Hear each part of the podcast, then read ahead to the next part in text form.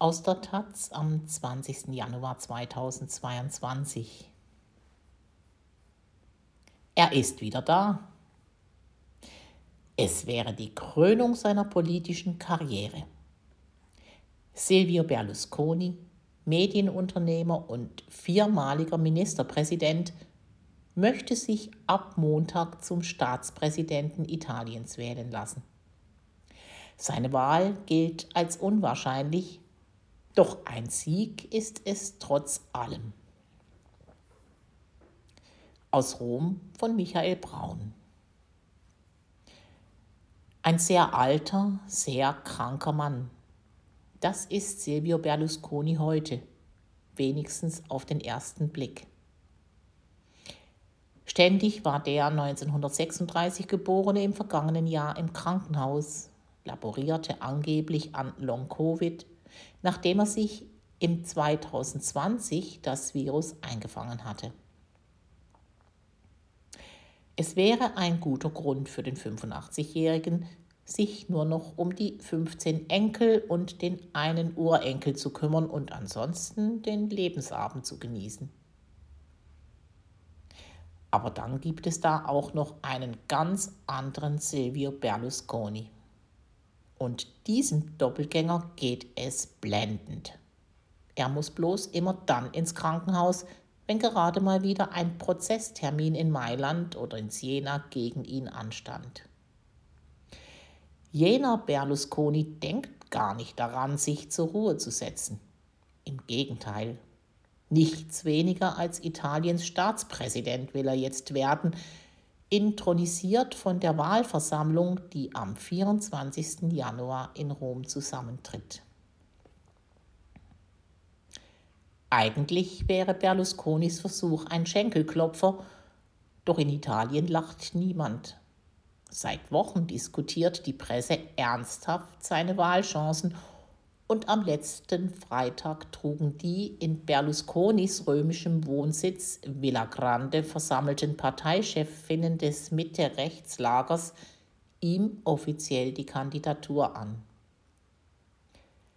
Matteo Salvini, Chef der Lega, Giorgio Meloni, Vorsitzende der postfaschistischen Fratelli d'Italia, und diverse andere Anführer von konservativen Kleinparteien befinden, Berlusconi habe einfach die Autorität und die Erfahrung, die das Land verdient und die die Italiener erwarten.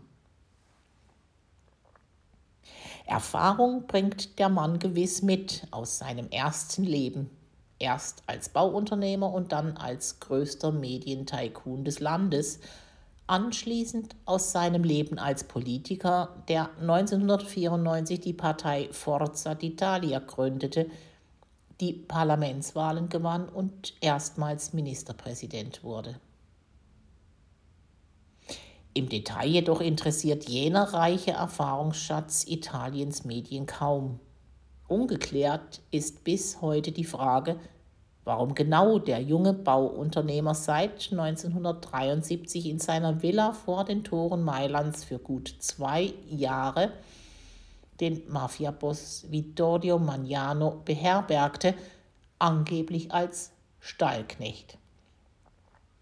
Ebenfalls ungeklärt ist, woher die Hunderte von Millionen Euro stammten, mit denen Berlusconi erst seine Bauprojekte dann seine Expansion im Privat-TV-Markt sowie in den Printmedien finanzierte und die er bar im Diplomatenköfferchen in die Bank trug.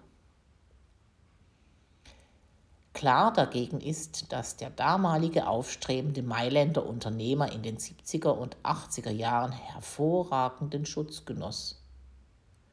Schutz von der Freimaurergeheimloge P2 in die er sich eingeschrieben hatte und die ihm mit großzügigen Krediten aus von ihren Mitgliedern kontrollierten Banken zur Seite stand. Schutz von Politikern wie Sozialistenchef Bettino Craxi, die ihm mit maßgeschneiderten Mediengesetzen gestatteten, ein Quasi-Monopol im privaten TV-Markt Italiens zu errichten.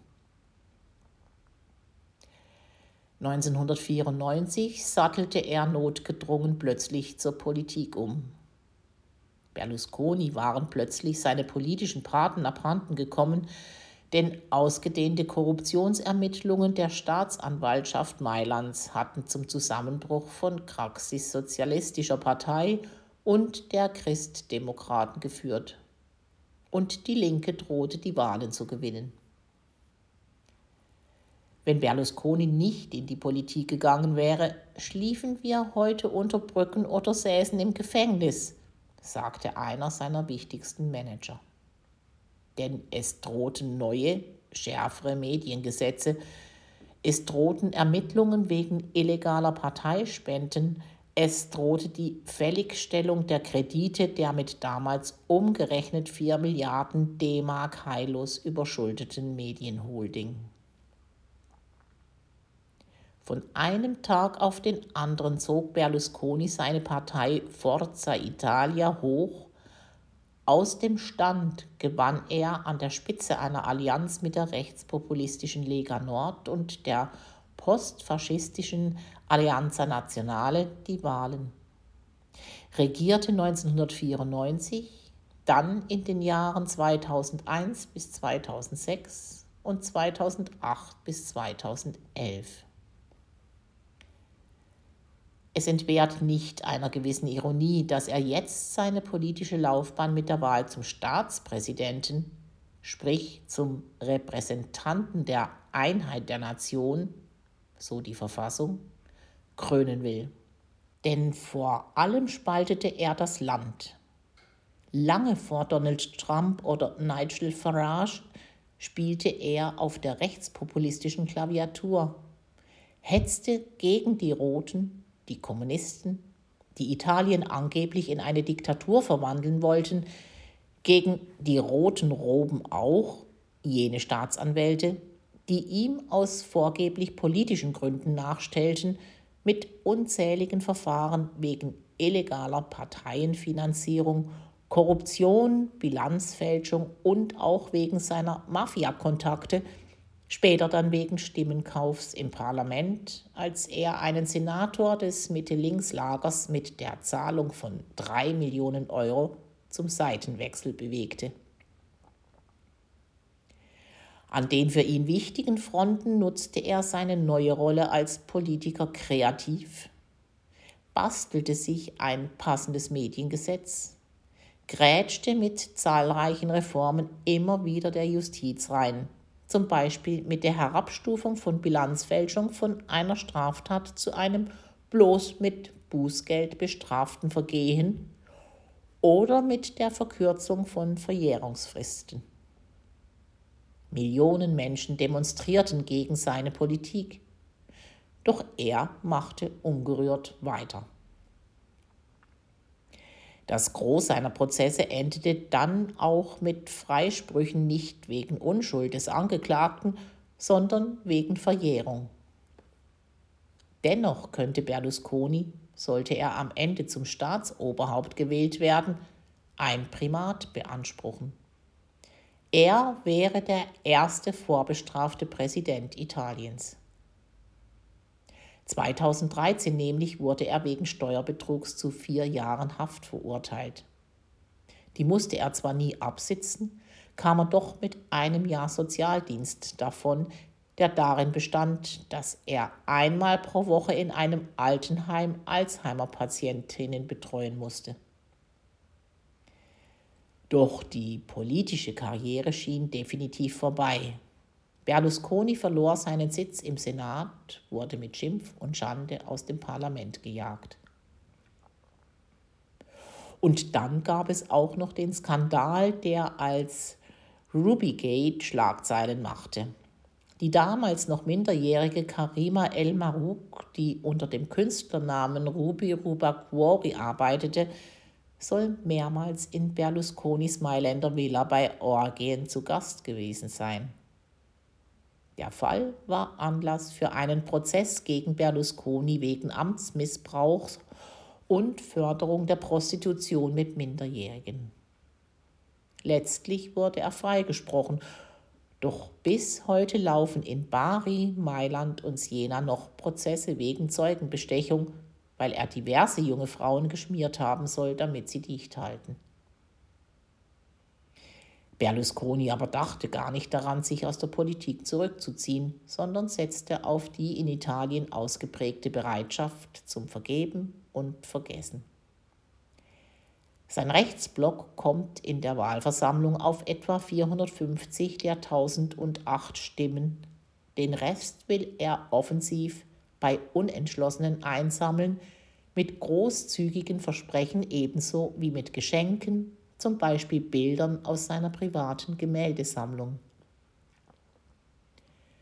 Würde er tatsächlich gewählt, so würde für ihn ein Traum wahr. Denn künftig müssten in Zukunft alle Richterinnen und Staatsanwältinnen Italien sein Konterfei in ihren Amtsstuben hängen haben. Noch gilt seine Wahl als eher unwahrscheinlich. Doch gewonnen hat Berlusconi schon jetzt. Durch die Tatsache allein, dass ein ganzes Land seine Kandidatur völlig ernsthaft diskutiert – statt in Gelächter auszubrechen. Das nennt man wohl gelungene Resozialisierung.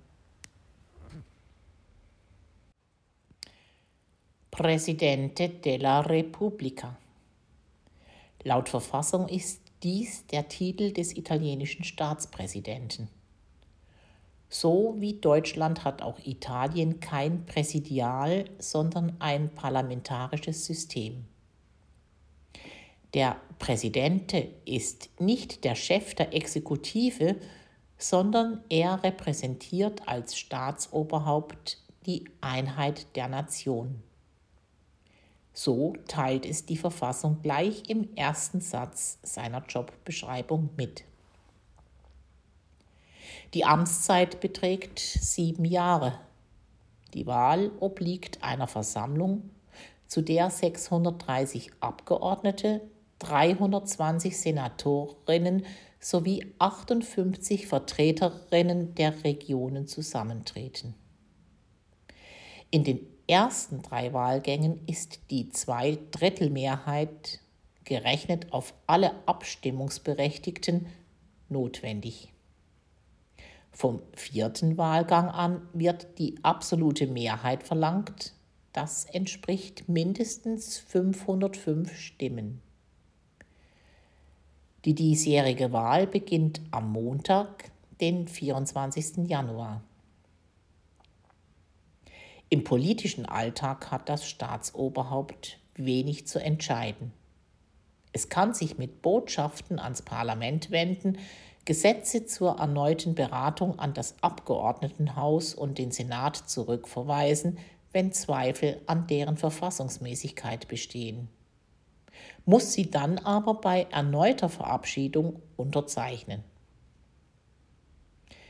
Dennoch hat der Presidente della Repubblica am Ende mehr zu sagen als der deutsche Bundespräsident, nicht nur weil er auch Vorsitzender des obersten Verteidigungsrates und des obersten Rates der Justiz ist. Die große Stunde des Staatsoberhaupts schlägt immer wenn in Rom Regierungskrise ist. Ein dort nicht sonderlich seltenes Ereignis. Er konsultiert dann die Parteien, erteilt den Auftrag zur Regierungsbildung und entscheidet im Zweifelsfall über die Auflösung des Parlaments oder über weitere Versuche, doch noch eine Koalition zu zimmern. Auch bei der Zusammenstellung der Kabinettliste reden die Präsidenten in Italien mit.